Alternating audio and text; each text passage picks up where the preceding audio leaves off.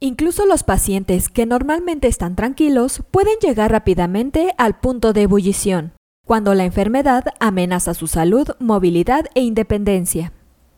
El dolor y el miedo pueden provocar un aumento del estrés, ansiedad y frustración, lo que puede dar como resultado la ira e incluso la pérdida del control por parte del paciente, llegándote a contagiar.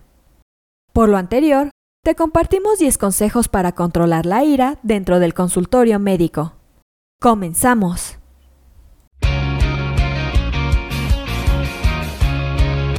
Esto es Asismed, Asistencia Médico Legal, su empresa de responsabilidad profesional médica, en la cual te damos tips, conceptos y tendencias que te ayudarán a destacarte en el sector salud y evitar cualquier controversia con tus pacientes durante el desarrollo de tu profesión.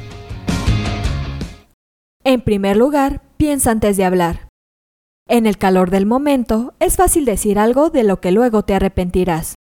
Tómate unos minutos para ordenar tus pensamientos antes de decir algo y permite que otras personas involucradas en la situación hagan lo mismo. Un segundo consejo es que una vez que estés tranquilo, expreses tu enfado. Tan pronto como estés pensando con claridad, expresa tu frustración de una manera asertiva, pero sin confrontaciones. Expresa tus preocupaciones y necesidades de una forma clara y directa, sin herir a los demás ni intentar controlarlos. Un tercer consejo es hacer algo de ejercicio. La actividad física te puede ayudar a reducir el estrés. Si sientes que tu ira aumenta, sal a caminar o correr a paso ligero. O pasa algún tiempo haciendo otras actividades físicas agradables. Como cuarto consejo, tómate un tiempo de espera. Los tiempos de espera no solo son para niños. Tómate descansos breves durante los momentos del día que tienden a ser estresantes.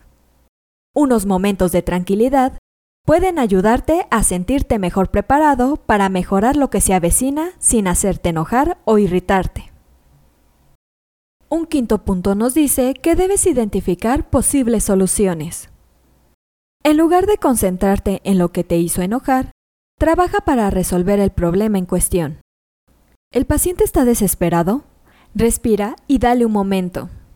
Recuerda que la ira no arregla nada y podría empeorarlo. Como sexto punto, apégate a las declaraciones. Para evitar criticar o culpar, lo que podría aumentar la tensión, mejor usa oraciones como yo para describir el problema. Sé respetuoso y específico. Como séptimo consejo, no guardes rencores. El perdón es una herramienta poderosa.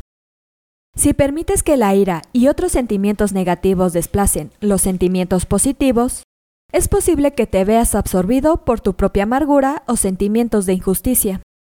Pero si puedes perdonar a alguien que te hizo enojar, ambos podrían aprender de la situación y fortalecer su relación. Como octavo consejo, usa el humor para liberar tensiones. Aligerar puede ayudar a dispersar la tensión. Usa el humor para ayudarte a enfrentar lo que te enoja y a tratar cualquier expectativa poco realista que tengas sobre cómo deberían ir las cosas. Sin embargo, evita el sarcasmo, ya que puede herir sentimientos y empeorar las cosas. Un noveno consejo es practicar habilidades de relajación. Cuando tu temperamento estalla, pon a trabajar tus habilidades de relajación.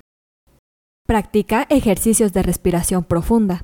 Imagina una escena relajante. O repite una palabra o frase tranquilizadora, como tómatelo con calma. También puedes escuchar música, escribir en un diario o hacer algunas posturas de yoga, lo que sea necesario para fomentar la relajación. Por último, te aconsejamos ser consciente de cuándo buscar ayuda. Aprender a controlar la ira es un desafío para todos. Busca ayuda para los problemas de ira si pareces estar fuera de control. Si te hace hacer cosas de las que te arrepientes o lastimas a quienes te rodean. Te aseguramos que siguiendo estos sencillos pasos, estarás mejorando sustancialmente el control de tu ira.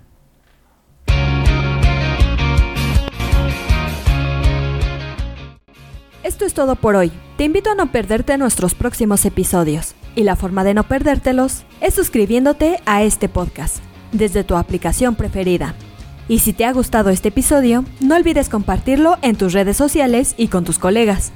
Si quieres disfrutar de más contenido, visita nuestra página en www.asistenciamedicolegal.com, así como nuestras redes sociales como Facebook, Twitter, Instagram, YouTube y TikTok. Hasta la próxima. Everybody says that good things never last.